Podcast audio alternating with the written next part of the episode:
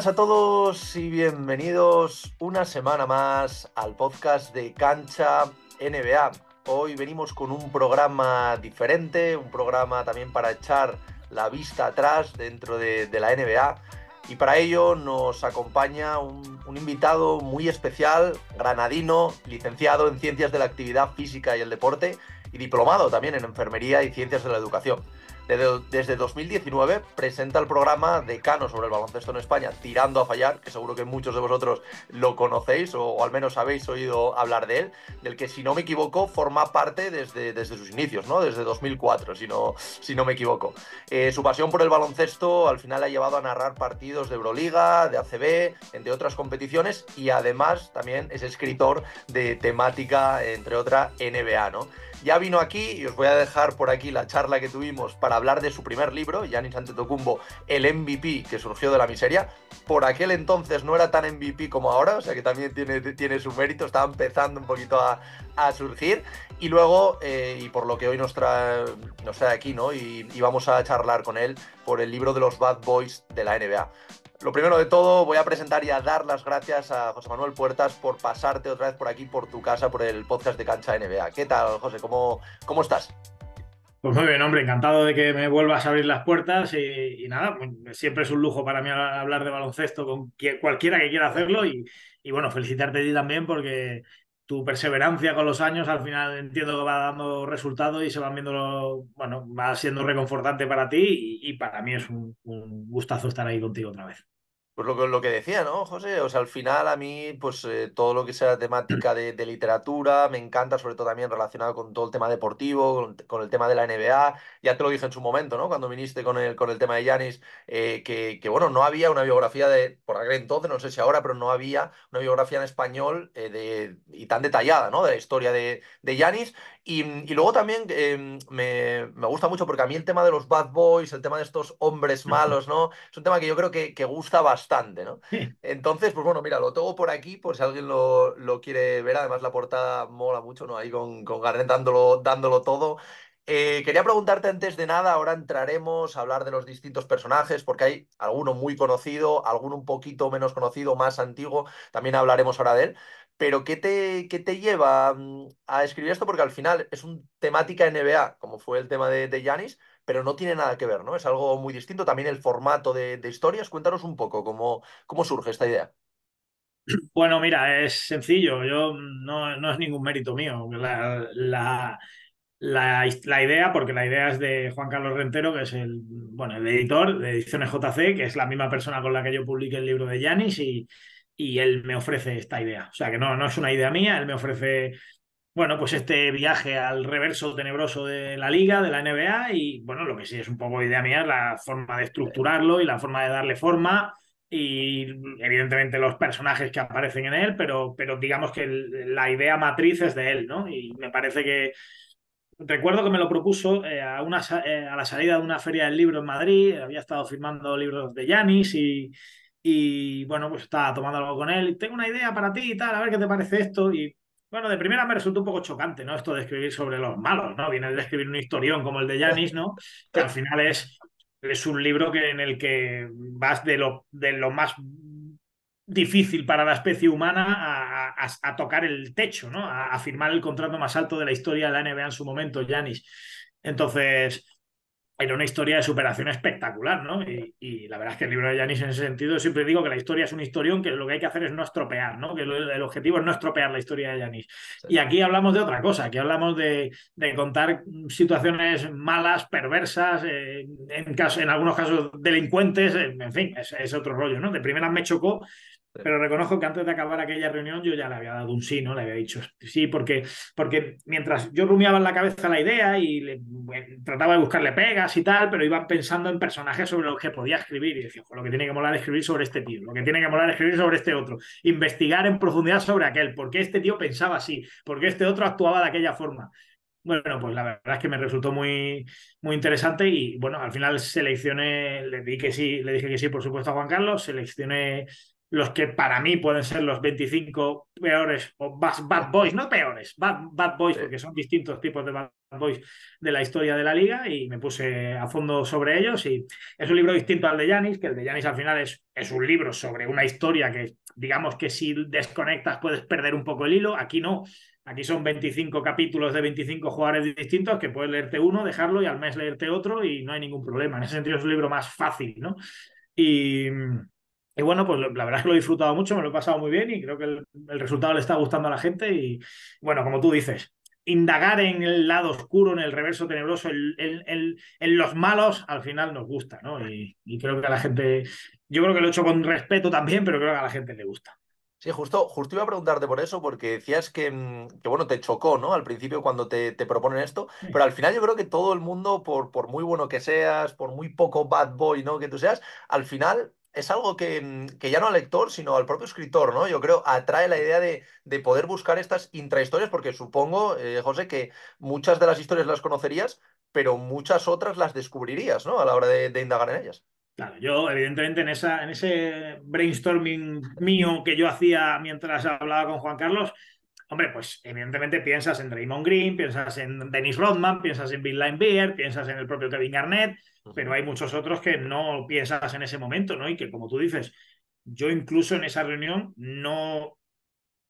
O sea, por nombre conocía a todos, había oído hablar de todos los que aparecen en el libro, pero alguno no lo tenía ubicado como un bad boy. El mejor ejemplo para mí es Rick Barry. Eh, Rick Barry es un jugador que, bueno, eh, quien vea esto y, sea más o menos joven, lo normal es que lo recuerde. ¿Por qué? Porque tiraba los tiros libres a cuchara.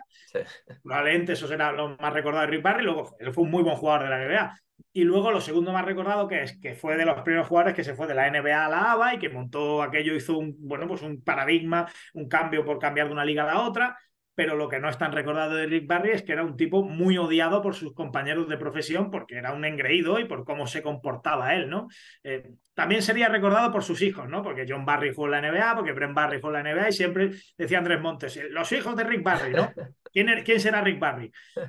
Pero fíjate, luego hay algunas, bueno, leyendo algunas fuentes americanas, Sports Illustrated de la época, etcétera, sus compañeros de equipo en algún caso, y sobre todo de equipos contrarios, hablaban, echaban pestes de él, ¿no? Entonces, bueno, pues me encajó muy bien ahí porque además eh, todos los que aparecen entre los Bad Boys son todos que han sido jugadores de alto impacto en la liga, ¿no? No, no hay ningún jugador que haya pasado con más pena que gloria por la NBA. Los 25 jugadores son 25 tipos que han sido estrellas de la liga porque han ganado anillos, porque han jugado al Star, porque han estado en equipos de muy buen nivel, todos han tenido un cierto impacto en la liga, ¿no? Entonces son Bad Boys pero no por malos jugadores, sino porque son tipos duros, malos, mm, intensos, perversos, depende de cada uno de ellos, pero todos son muy buenos jugadores de baloncesto. Esto es algo importante, ¿no? Y, para mí el mejor ejemplo es el de Barry, que ya te digo que es un jugador que yo, honestamente, cuando tenía aquella conversación con Juan Carlos, pues no sabía de Barry mucho más que todo esto que te he contado, pero no tenía ni idea de que era un tipo tan, tan detestado por sus compañeros de profesión en la época. Sí, a mí me, pasó lo mismo, ¿no? Al, leerlo me, sorprendió bastante ese, ese, o sea, es que es eh, odio, ¿no? Que tenían casi los, compañeros por, por un jugador de, su impacto. Y luego me, parece muy interesante esa subdivisión, ¿no? Aparte de esos 25 capítulos leyendo, me gusta mucho esa subdivisión que haces, que, que bueno, el primer, la primera es sálvese quien pueda, los más duros del lugar. Luego tenemos por ahí hasta el infinito y más allá, vivieron al límite, que esto también son, son muy interesantes. Aquí, por ejemplo, Lamar Odom, Erras Wallace creo que está por ahí, Allen Iverson también. Y luego el último, que creo que es el más actual, ¿no? El que más nos puede sonar un poquito, que es el Club de los Insoportables, ¿no? Donde podemos tener a Kyrie Irving con, sus, con todas sus cosas. Tenemos también, bueno, a Rick Barry precisamente, Kevin Garnett, Gilbert Arenas, Kevin Durant, ojito. O sea que también a mí me sorprendió, por ejemplo, Kevin Durant aquí, ese, ese capítulo. Cuéntanos un, poco más polémico, ¿no? Sí, cuéntanos un poquito cómo, cómo es este proceso de selección, porque al final tú puedes pensar, oye, pues seleccionar a 25 hay que hurgar mucho, pero es que a lo largo de la historia y sobre todo si vas un poquito más atrás, 90, 80, 70, ahí sí que habían los, los verdaderos bad boys. Un poquito también porque en cuanto a juego se permitía, ¿no? Claro, eh, a ver, yo eh, lo primero que te planteas es que es un bad boy, ¿no? Y un bad boy puede ser muchas cosas, ¿no? Un bad boy puede ser, pues eso, un tipo que pega muchísimo en la cancha, porque todos, lo primero que pensamos si nos dicen bad boy NBA es Detroit Pistons años 80, esto está clarísimo, ¿no? Entonces, ¿por qué eran recordados esos Pistons? Que por cierto jugaban muy bien a baloncesto. ¿Por qué? Por lo que pegaban. Pues bueno, ahí tenemos a un primer eh, apartado de bad boys, ¿no? eh, si usamos el concepto bad boy como malote, ¿vale? Vamos a traducirlo así. ¿Qué podría ser un malote aparte de un tipo que pega en la cancha? Pues un malote podría ser un tipo que en la vida, digamos, que no ha seguido los patrones habituales de un deportista y de un yerno perfecto, ¿no? Pues porque haya consumido sustancias que no debía, porque haya tenido excesos sexuales que no debía, porque se haya pasado con el juego, pues este es otro capítulo de posibles bad boys, ¿no? Que ahí encajan otros cuantos. Y luego también un malote es aquel que parece que está peleado con el mundo permanentemente, ¿no? Que o estás conmigo o estás contra mí y, las cosas se hacen como yo digo y mi, camino es este, aunque el común de los mortales y la mayoría de la sociedad diga el camino es otro, yo voy a ir por aquí porque a mí me da la gana de ser así y por eso yo soy un rebelde, un malote, ¿no? Bueno, pues digamos que esos serían los tres grupos, ¿no? Y luego, claro, tenemos a Dennis Rodman, que para mí es el, paradigma del malote, porque creo que encajaría perfectamente en cualquiera de los tres. en cualquiera de los tres, ¿no? Entonces, bueno, pues esa es un poco la división que yo hice. Obviamente es algo totalmente subjetivo y que cualquiera puede rebatir y decir, oye, pues ¿por qué no has añadido otros malotes que sean esto? ¿O por qué no has puesto a, este tío ahí? Bueno, pues claro, es algo subjetivo, ¿no? Y yo elegí a estos. En el prólogo un poco justifico la selección de unos y la no selección de otros y, e insisto en que habrá quien esté de acuerdo y quien no, pero bueno, estos fueron mis 25, ¿no? Y con ellos a muerte, ¿no? Como eh, los 12 de España, pues con ellos a muerte, ¿no? Pues un poco esto es lo mismo, ¿no? Eh, y, bueno, esa fue un poco la, idea, ¿no? Separar un poco en esos tres grupos. Y es verdad que el tema de Durán suele salir, eh, porque es verdad que él no es un tipo especialmente duro en la cancha, no es un tipo que se haya pasado con excesos vitales en su carrera, que sepamos. Y luego, mm, bueno, yo sí creo que él eh, lo trato como bad boy porque sí me da la sensación de que hay un momento en su carrera en el que para él cambia todo, ¿no? Porque eh, cuando él gana el MVP en Oklahoma, pues es un poco el, chico perfecto de la NBA, aquel discurso llorando, la madre, él. Y sin embargo, a partir del traspaso a Golden State, todo en torno a él cambia, ¿no? Y no solo todo cambia la forma en que a él se le ve, porque se le acusa de como no les puede ganar, te unes a ellos, etcétera, y eso él no lo lleva bien. Incluso él acaba, bueno, acaba mal con Draymond Green y todo aquello que pasa en Golden State. Y luego, como él ha gestionado el ir un poco peleándose con el mundo, ¿no? Es que no me entendéis y, contestando a gente en redes y, y eh. bueno, pues, en ese sentido sí me parece que por eso el título es de repente un villano, ¿no? Porque es como, es un chico que, que, no era un malote y que se convierte de la noche a la mañana por, por algunas situaciones en, la traición a Seattle, ¿no? Que él había jurado iba a estar siempre en allí, se van a Oklahoma, bueno, todas estas historias, ¿no? Bueno, pues por eso decidí incluir a Kevin Durant también, que quizá es un poco el más polémico, pero, pero lo justifico en esto, ¿no? En, el, en ese cambio de visión, ¿no? Yo creo que Kevin Durant, al contrario que LeBron James, por ejemplo, es un tipo que en sus primeros años de carrera al común de la gente le caía muy bien, o sea, perdón, en el caso de LeBron muy mal, y luego ha ido mejorando su figura pública. Y creo que en el caso de Durán es al revés. Durán es un tipo que caía extremadamente bien al principio y que ahora todo el mundo lo valora como el grandísimo jugador que es, pero creo que hay gente a la que no le cae demasiado bien y creo que él está un poco enfadado con el mundo, ¿no? Entonces va un poco por ahí los tiros.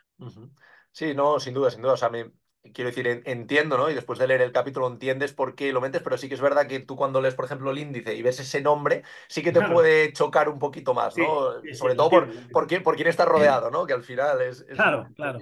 Y, bueno, ahora, ahora hablaremos un poquito más de, estos nombres que, que, metes aquí, aunque ya hemos mencionado alguno, pero sí que te quería preguntar, a la hora de, hacer esta selección, ¿alguno que se te haya quedado fuera, que hayas dicho, oye, me hubiera gustado, pues a lo mejor llegar a 30 capítulos e indagar más sobre, sobre algún jugador? Bueno, sí, a ver, em, hay algunos muy claros, ¿no? Yo qué sé. Eh, eh, John, Stockton. John Stockton lo tuve, porque John Stockton es otro que. ese sí que no parece. ahora una foto de la época dirá, pues este tío tiene una pinta de, de, ser tu suegro, y, pero John Stockton furrada, lo que no hay en los escritos, ¿no? Aquellos Utah Jazz pegaban, eh, lo que cuentan es cómo pasaba los bloqueos clavando el codo en las costillas siempre, entonces podría haber sido del, del primer grupo, ¿no? De los más duros del lugar, John Stockton perfectamente. Fue uno de los que estuve ahí hasta última hora. El último que añadí fue Kyrie Irving, ¿no? Porque, claro, mientras iba escribiendo el libro, Kyrie Irving iba montando una tras otra y dije, es que lo tengo que meter, ¿no? Entonces, a lo mejor si no hubiera metido a Kyrie Irving, el 25 hubiera sido John Stockton. Puede ser. Estaba un poco ahí, ¿no? Eh, Kobe Bryant y Michael Jordan, ¿no? Que podrían encajar perfectamente como dos malotes por su forma un poco despiadada con sus compañeros, ¿no?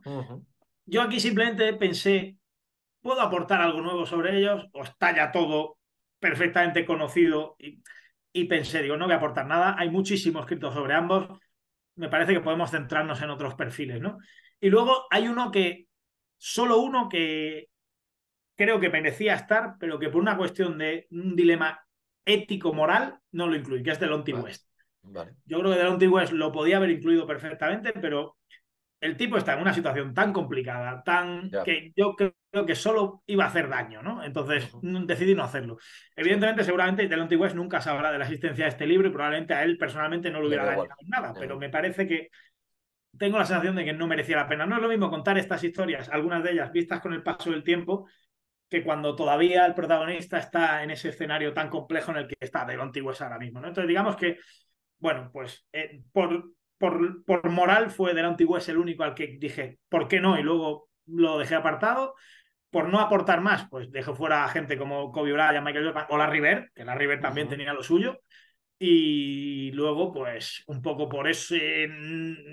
Vamos a cerrarlo en una cifra redonda en 25, pues se pudo quedar fuera Stockton, ¿no? Pero bueno, estaba Sean Kemp por ahí también. Hay, es, es que hay mucha Es gente, son hay- 80 hay- años de es, es- es lo que te iba a decir, ¿no? Porque al principio yo cuando, cuando cogí el libro y veo 25, oye, son muchos, pero luego una vez que vas leyendo y vas viendo que te puede faltar Claro. uno, que te puede faltar otro, es cuando dices, oye, hubo mucho bad boy, ¿no? En la, en la historia de la. NBA y sobre todo del 2000 para atrás, yo creo, ¿no? Que es cuando un poquito también, Sí, ya, sí, también en el juego, ¿no? Se permitía, se permitía mucho más. sí, sí, porque además, claro, ahora, eh, como bien dices, en el juego los 80 y los 90 son un caladero fantástico para eso, pero, pero claro, es que la NBA un poco llega a España en esos años 80, en los primeros, pero hay una mucha NBA detrás. Hablábamos antes de Rick Barry, pero por ejemplo, la primera, el primer protagonista del libro es Gil Loskutov, que es alguien que seguramente a la mayoría de los que están escuchando esto no les suene de nada, porque Gil Loskutov era un poco el, el guardaespaldas de Bob Cousy en Sí. aquellos Boston Celtics que empezaron dominando la NBA en los 50 y los 60, ¿no?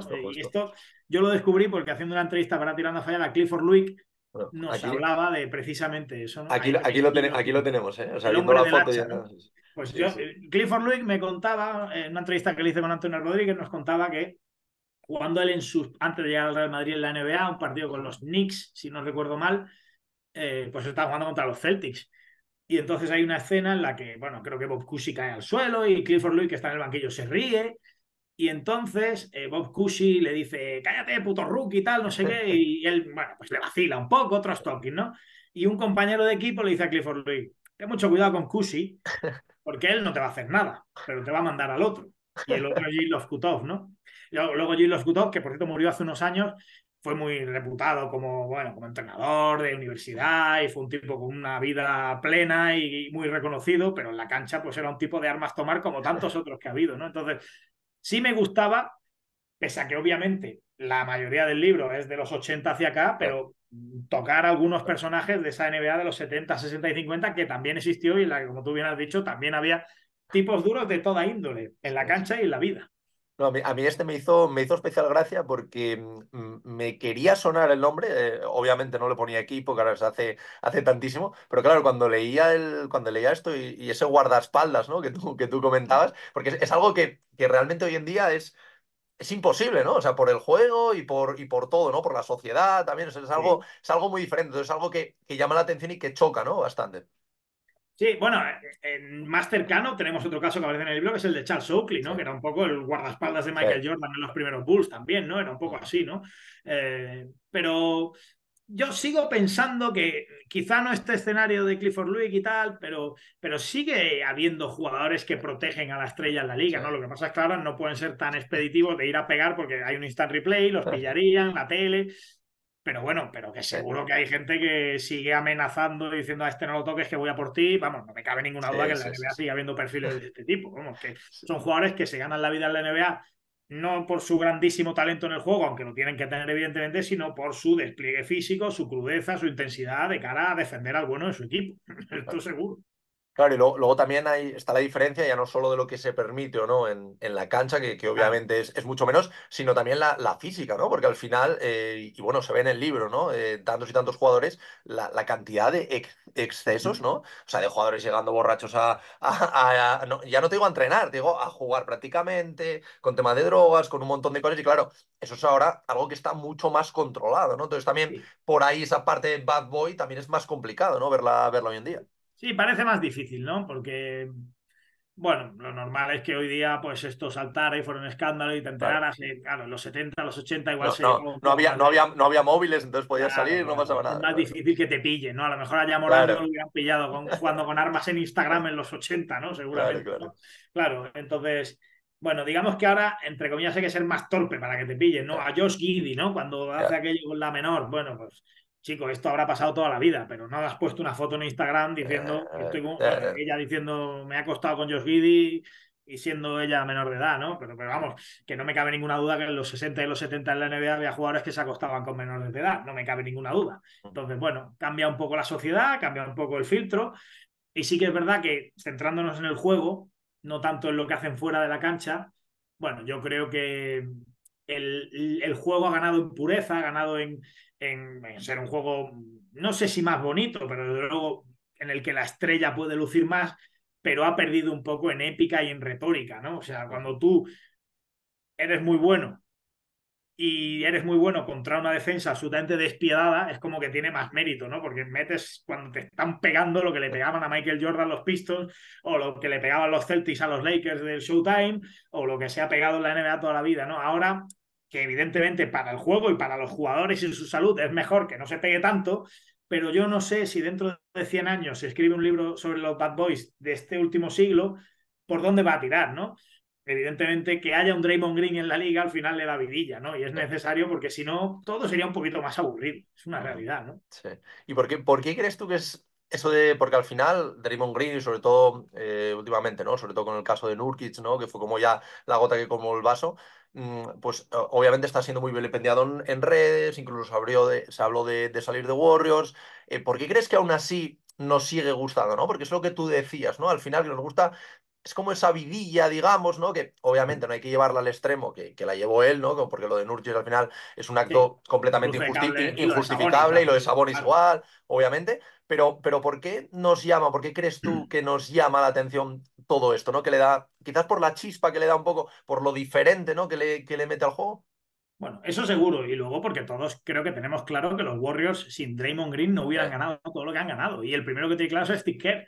Es decir, hay una frase de Draymond Green que me encanta, ¿no? Que es, creo que Steve Kerr me odia desde el primer día que me vio. Steve Kerr a Draymond Green. Dice Draymond Green, creo que él me odia desde el primer día que me vio, pero él tiene clarísimo que me necesita para ganar, ¿no? Pues al final todos, dentro de que las actitudes de Draymond Green, sobre todo ahora en esta recta final, pero bueno, que Draymond Green lleva haciendo marrullerías de estas toda la carrera.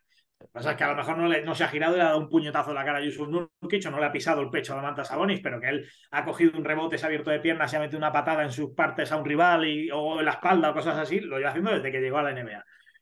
Entonces, yo creo que todos, en el fondo, respetamos que, eh, aunque el tipo esté como las maracas de Machín en determinados momentos, porque es así, eh, pues sin él, los Warriors no ganan lo mismo. Es una realidad indiscutible, ¿no? Sí, que sin. Draymond Green, a lo mejor hubieran ganado un anillo, pero no hubieran ganado cuatro, ¿no? Es que lo tengo clarísimo. Entonces, yo creo que todos valoramos eso, ¿no? Y valoramos esa figura del tipo que, siendo un buen jugador, no tiene el talento de Steph Curry, pero es, es una pieza crucial para ganar. Y luego, bueno, pues a la gente le gusta un poco esa salsilla, ese morbo, y, y, y bueno, que haya un malote, pues siempre es algo que da vidilla, ¿no? Sin duda. Y oye, eh, investigando y, y viendo todos estos jugadores, ¿no? Los 25 que pones aquí en el, en el libro, eh, si te preguntara por, por alguno que te, que te ha sorprendido, algo que has averiguado, porque yo, por ejemplo, eh, me parece que era Jerry Sloan, que tenía el récord de, de jugar más veces eh, eh, con la nariz partida, algo así, puede ser, Sí, me sí. parece, creo recordar. O sea, ese, Bueno, claro, dato, Sloan- ese dato a mí me voló a la cabeza solo de que hubiese ese dato, ¿sabes? Sí. Bueno, a ver, eh, obviamente, sobre Jerry Sloan hay varias cosas muy curiosas, ¿no? Es un poco el caso de Rick Barry, ¿no? ¿Cómo los de nuestra generación, cómo recuerdan a Jerry Sloan? Lo recuerdan como un señor mayor con malas pulgas que entrenaba a los Utah Jazz de Karl Malone y John Stockton Claro. que jugaban con los Bulls de Jordan, ¿no? Pero Jerry Sloan, en los 70, fue un número 4 del draft, elegido por Chicago Bulls precisamente, y que fue, mm, bueno, y que es recordado como uno de los jugadores más duros de la historia de la liga, ¿no? Eh, pero además es duro de formación. Él es un tío de campo, granjero, y que es un tío duro de, de sentimientos y, de, y de- en todos los De sentidos. todo, ¿no? sí, sí. sí, sí. Y, y bueno, eh, hay, hay muchas historias muy curiosas en torno a él, ¿no? De hecho, hay quien sostiene que el logo de los Bulls, la cara del toro, está inspirada la cara de Jerry Sloan enfadado, ¿no? Bueno, y luego está ese dato que tú dices, que obviamente no es un dato que esté registrado en ninguna página estadística, pero que hay muchas fuentes americanas pues eso, Sports Illustrated y otras fuentes de la época que sostienen que es el jugador que más veces ha jugado un partido con la nariz rota, ¿no? Pues, esto da un poco muestra de quién era Jerry Sloan jugando y cómo se jugaba su físico y cómo arriesgaba, ¿no? Y sí, es de los que te sorprende, ¿no? Eh, porque, claro, tú recuerdas a ese señor de setenta y tantos años entrenando a los Jazz, que ya tenía malas pulgas y se le veía, pero claro, no, igual cuando tienes nuestra edad no conoces tanto al, al Jerry Sloan previo, ¿no? Y, es uno de los personajes que más me sorprendió, sin duda, ¿no? Y luego es verdad que, por ejemplo, la ABA da mucho pie a... todos los jugadores que, han, que están en el libro han sido jugadores de la NBA en algún momento, pero es verdad que algunos de ellos han compartido NBA y ABA. Y la ABA, como da tantas historias que contar, porque la ABA sobre todo...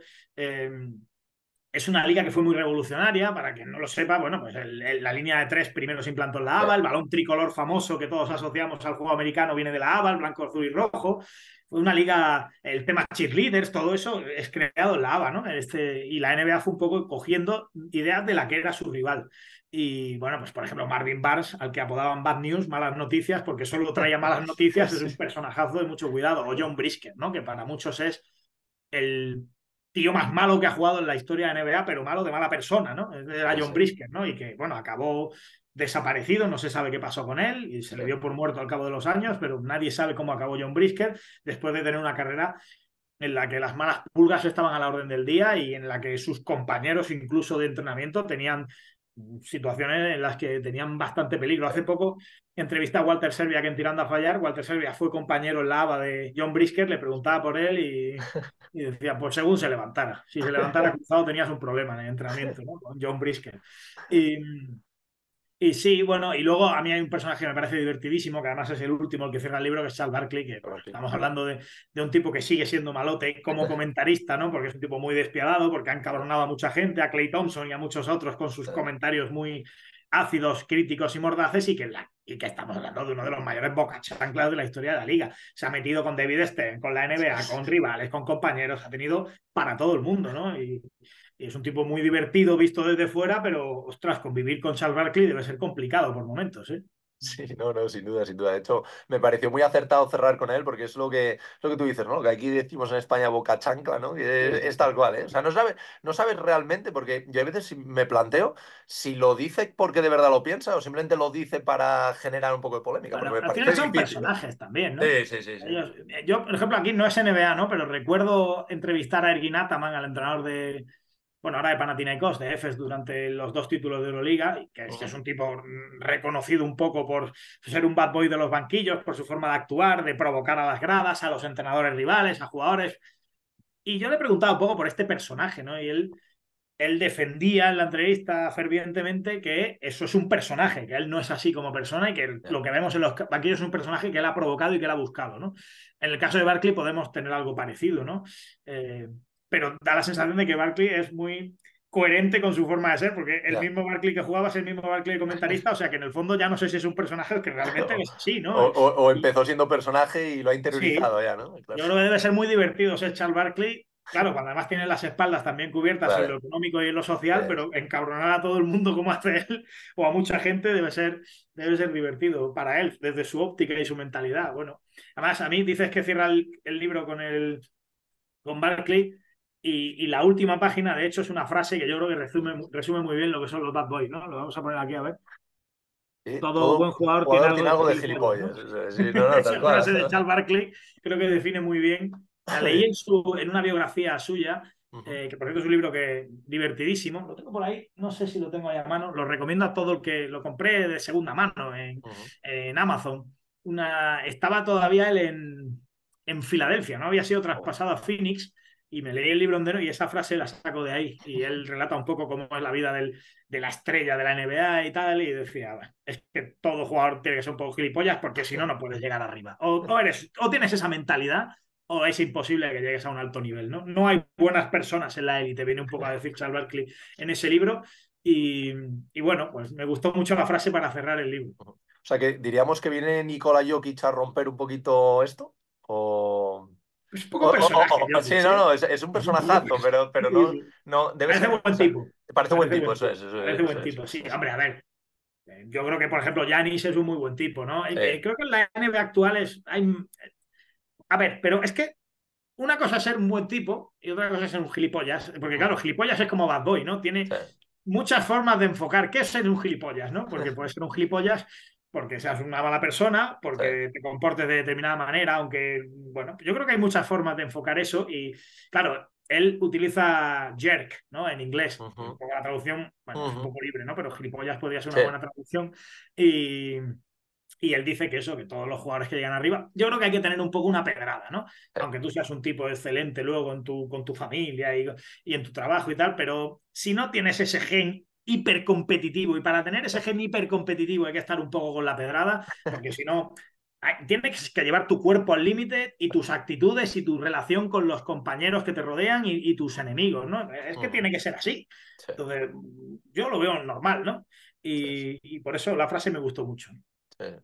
Y quería pedirte, José, porque bueno, tenemos 25, yo creo que esto se puede hacer relativamente fácil. Quería que me hicieras un, quinteto de, estos Bad Boys. ¿Cuál sería el quinteto de máximos Bad Boys? ¿no? Yo creo que creo que por posición o cinco? Eh, bueno, si quieres hacerlo por posición y lo tienes en la cabeza, por posición. Si no, me vale, me vale tu top 5. Un poquito también por, por, por, verlo y que la gente sepa un poquito de, quién estamos hablando. Voy a coger el índice para que no se me escape ninguno. A ver, yo creo que evidentemente Dennis Rodman tiene que eh. estar. Esto está claro. Eh, además, de capitán, yo creo, ¿eh? porque. Lo podríamos poner de capitán general. Mira, yo creo que eh, Bill Laimbeer, es que al final el juego interior de aquellos pistos, Bill Laimbeer como duro, durísimo tendría que estar, ¿vale? Estos dos tienen que estar. A mí hay un personaje también que me resulta muy divertido, que es Rashid Wallace, me resulta divertidísimo, que creo que podía estar también, estos tres, ¿vale? Y luego es que hay tres ahí, porque hemos hablado de Raymond Green. Venga, voy a quedarme con Ron te, te, te, dejo si no que metas un sexto hombre también, ¿eh? También se puede meter ahí con Ron Artest. ¿Vale? Y diría que Alan Iverson, ¿vale? Estos cinco. Y luego de sexto hombre, Draymond Green. Draymond Green, ¿no? Iverson, Artest. Bueno, a ver, voy a meter otro, otro. Es que a John Brisker hay que ponerlo. Pasa que John Brisker es el menos conocido, ¿no? Pero John Brisker en el quinteto tiene que estar, ¿no? Pero claro, ¿cómo que dejas fuera a Ron Artés o a Iverson? O Es que es muy complicado elegir cinco, ¿eh? Si elegir 25 me fue difícil, pero venga, sería Iverson, Artés. Vale. Quito a Rashid Wallace, ¿eh? Fíjate, ¿eh? Vale. meto a John Brisker de tres. Iverson, Artés, Brisket, ¿vale? Eh, eh, Rodman, Linebeer y de sexto hombre. Y de sexto hombre. Draymond Green. Draymond Green. Venga, vale, vale. Lo que pasa es que habría, habría que explicárselo, ¿eh? que, tiene que salir desde el banquillo Draymond Green. ya, te, lo dejo, te lo dejo a ti eso, ¿vale? Esto es como cuando decía, eh, habría que explicárselo en un cuarto cerrado, ¿no? Decía a Thomas, de si nos hubieran dejado encerrados en una habitación a Isaiah Thomas, a Larry Bird y a Magic Johnson, o a Magic Johnson y Michael Jordan, no recuerdo, a dos de ellos y a Isaiah Thomas. Dice, y solo uno pudiera salir con vida, dice, creo que ninguno habría salido vivo porque no habría permitido que el otro saliera, ¿no? Así de competitivos son los, los tres, ¿no? Pues esto es un poco lo mismo, ¿no? Y tú se lo explicas a Draymond Green, pero en un cuarto cerrado se lo explicas tú, no yo. Y bueno, ya para, para ir acabando, José, eh, hemos hablado un poquito de, jugadores más históricos, ¿no? Luego quedándonos un poquito más cerca, ya con, con Kyrie Irving, con Kevin Durant, que, que siguen ahora, ¿no? Pero si, y bueno, Draymond Green, obviamente, ¿no? Pero si tuvieras que mm, ahora visualizar, ¿no? De los jugadores que están un poquito más empezando en, en la NBA, y algún jugador o jugadores que, que encajasen ¿no? en este molde de, de, Bad Boys, un poco, quiero decir que no sea como Kyrie o como Durant, que ya más o menos, o Draymond Green, que ya más o menos tienen su, su carrera hecha. Claro, ahí va, claro, claro. O sea, yo creo que sería ya Morán, algún otro nombre que, porque yo, por ejemplo, tengo el de Isaiah Stewart, que ya la había liado hace tiempo con, con, lo de los Lakers, ahora la volvió a liar eh, con, no sé si fue con Evans o algo así, que marchó, se fue detenido. Eh, ¿Qué otros jugadores piensas que pueden encajar en, en, ese molde, en la NBA actual? Difícil, ¿eh? no es fácil porque te voy a pedir ayuda, tenemos que dar una vuelta a esto. Yo creo que ya Morán es clarísimo, ¿no? Sí, no, es clarísimo. Estamos hablando de una superestrella que está poniendo un poco al límite eh, la supervivencia de su estrellato y su carrera a largo plazo, ¿no? Y está complicándose con el tema de, patrocinios, etcétera, etcétera, como le pudo pasar a Latrell Sprewell en su día, ¿no? También eh, perdió patrocinios cuando cogió del cuello a su entrenador.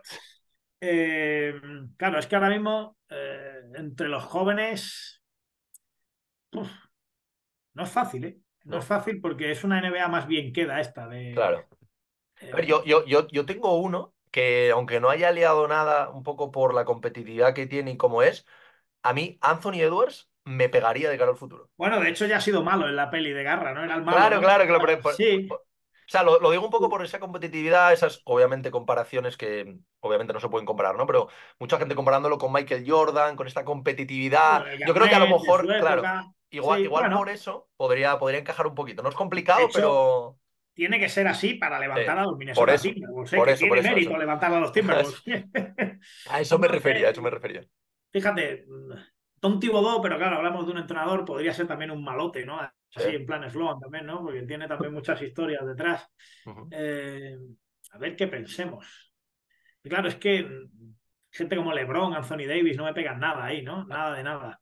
Eh, es que tiene- dicho, Claro, tiene, que tener como varios factores, ¿no? Para. Claro, Doncic no me pega No. tampoco. Es verdad que Doncic es muy cicuta, habla mucho, es muy Sí. pesado con los árbitros y todo esto por ahí, pero no creo que Doncic fuera, sea un bad boy, aunque Sí. sea muy pesado hablando. ¿eh? Oye, si, si- alguien de los que nos está escuchando o nos está viendo se le ocurre, que ponga por aquí. Sí. Yo, yo, yo a día de hoy de eso, yo tengo a Yamoran, a Stewart y luego a Anthony Edwards como, como apuesta personal, un poquito, por, pero más por competitividad, ¿no? Por llevar Sí, al la de Edwards me gusta. Sí. La de Edwards me gusta. Estoy pensando ahí en, en equipos actualmente en la NBA, pero claro, es que no, no, No, no no- me parece sencillo, ¿no? No, me no hay parece ningún, no hay ningún back team, ¿no? Que digamos, en plan, como aquellos. ¿Quién sería hoy día el, el Bruce Bowen de la liga, no? A ver si, pero no sé, no. Claro, porque a mí se, se- Bruce Bowen hoy estaría muy perseguido, no podría estar se- metiendo se te ocurre, se- a mí se me ocurre un perfil como más peleón, un poco como Marcus Smart, pero tampoco Sí, le, mira, Marcus Smart. Marcus Smart podría ser, un poquito, Sí. un poquito, pero, pero no llega a esa escala, ¿no? De, claro, es que lo comparas No, con la gente de aquí y es que son angelitos de la guarda, ¿no? pero, pero Smart me gusta, tiene Sí, un carácter que me gusta, me gusta, sí, sí. Marcus Smart me gusta como bad boy actual, sí, sí. Es verdad que no creo que llegue al nivel de Bowen, de, claro, Bowen era un tipo que eh, Vince Carter acabó hasta las narices de él en su carrera, porque claro, Vince Carter tiraba triple, el otro le metía el pie debajo y, y sufría mucho, ¿no? Pero sí, sí. eh, pa- bueno, claro, sé que ya no está. Pachulia se lo hizo Pachulia a decir, también, ¿no? Pero claro, Pachulia ya no está, ¿no? Ya. Eh, claro, actualmente es que el, el- el componente de Draymond Green es tan grande que es complicado. Que ¿no? opa- opaca el resto, ¿no? Claro, eso que has dicho, yo creo que ya Morán es claro. De hecho, ya Morán mm, llegué a pensar si meterlo, pero creo que no ha hecho méritos suficientes todavía para entrar en el Al, top al- al 25, Hall of Fame, ¿no? De, Pero va camino de. Y sí, bueno, has dicho Stewart, sí, la- son nombres. Y el de Marcus Smart sí me gusta Sí. mucho. Yo creo que Marcus Smart va en camino de ser uno de los posibles bad boys de, de la historia de la competición, aunque todavía le queda camino por recorrer. Eh, y es que no es fácil. Eh, Bueno, a ver, sacamos, sacamos cuatro nombres, ¿eh? Que no, Sí, no sí, está sí, mal. A ver, que nos dejen también por comentarios a ver si se les ocurre algún otro. Y nada, José, oye, pues eh, nada, darte las gracias como siempre por, por haberte pasado por aquí. esperemos un Bad Boys 2, ¿no? Que yo creo que a lo mejor dentro de unos añitos se puede hacer ahí una, una segunda entrega, ¿no? De- del Vamos libro. Y, y nada, como siempre, felicitarte por, por el libro, que la verdad que, que sinceramente me ha encantado y sobre todo también pues conocer historias un poquito pues menos conocidas, ¿no? Dentro de, de la NBA. Y gracias por, por haberte pasado por aquí, por, por Cancha NBA a charlar un ratito. Gracias a ti a seguir dando caña con el canal, con la cuenta de Instagram y a seguir a tope porque hay que seguir difundiendo contenido baloncestístico, así que te lo agradezco a ti también.